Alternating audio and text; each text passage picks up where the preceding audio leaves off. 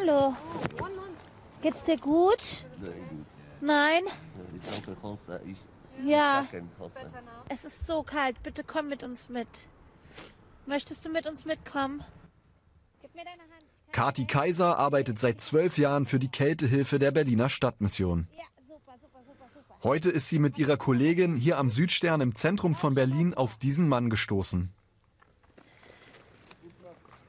Im letzten Moment könnte man meinen. Es ist noch knapp über 0 Grad und sein Zustand ist schlecht. Er friert wirklich doll, ne? Alle seine Sachen sind so nass. Okay, wir fahren jetzt und dann bekommst du eine neue Hose, ne? Und duschen, neue Hose, oder? Die Sachen des Hilfsbedürftigen riechen unangenehm. Kati und ihre Kollegin tun ihr Bestes, sich nichts anmerken zu lassen. Sie wollen nicht, dass es dem Mann unangenehm ist. Auch Kaffee? Okay, noch ein Kaffee. Auch mit Milch und Zucker? Hi, du Inken, seid ihr komplett voll? Das Ding ist, wir haben einen Mann gefunden, der ist wirklich völlig durchgefroren. Der hat ein, einuriniert und eingekotet. Der braucht unbedingt eine Dusche und neue Klamotten. Ich kann den nicht draußen lassen, der erfriert. Ja, Jetzt im Winter erlebt die 33-jährige Szenen wie diese häufiger. Wenn jemand sagt äh, Kälte, dann assoziiere ich sofort damit so die kältesten Tage, die wir erleben im Monat, wo es wirklich für Menschen lebensbedrohlich ist. Mit ihrer Erfahrung wissen die Helfer oft, wo sie in den kalten Nächten suchen müssen. Und wie ausgeliefert und gefährdet mancher Wohnungslose dann ist. sehr gut. So, einen Test mit dir machen kurz, ja? Gut, oder? Kati und Antonia wundern sich oft, dass hilfsbedürftige Menschen von ganz normalen Passanten ignoriert werden und keiner Hilfe holt. Jeder läuft halt irgendwie so ein bisschen mit Scheuklappen durch die Welt und leider sind es die Personen, die halt oft irgendwie dabei so ein bisschen untergehen. Trotz der langjährigen Erfahrungen gehen solche Fälle den beiden immer wieder nahe.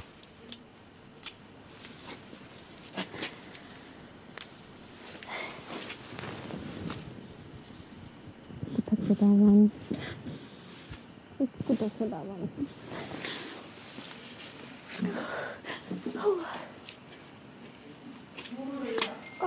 meine Güte, du meine Güte. Oh. Ja.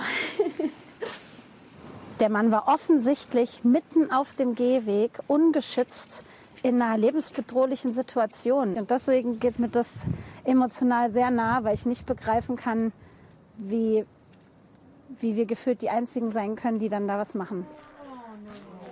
Mit dem Kältebus fährt Kati freiwillig. Ihr richtiger Job ist hier. Sie arbeitet hauptberuflich in dieser Notunterkunft an der Lehrter Straße. Die hat heute gerade erst aufgemacht und schon ist es voll.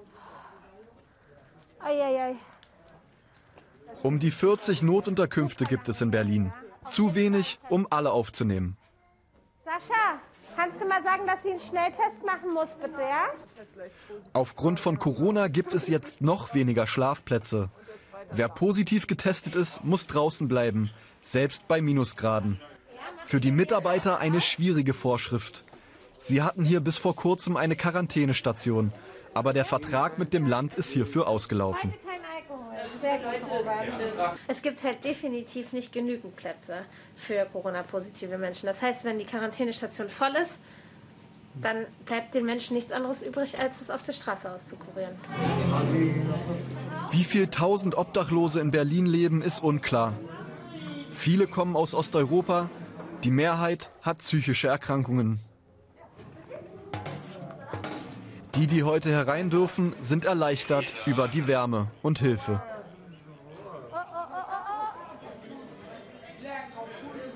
Ich glaube, ich mache das, bis ich nicht mehr da bin. ich werde auf jeden Fall mein ganzes Leben lang in sozialen Projekten arbeiten, weil ich glaube, ich kann nichts anderes mehr machen. Weil ich gesehen habe, dass Menschen was bewirken können. Kati Kaiser kann sich keinen anderen Beruf mehr vorstellen, als sich um Menschen in Not zu kümmern. Denn hier, sagt sie, kann sie wirklich was bewegen. Okay. Komm, Karel, jetzt fahren wir dich rein. Ab ins Warme. Das Dadadadam.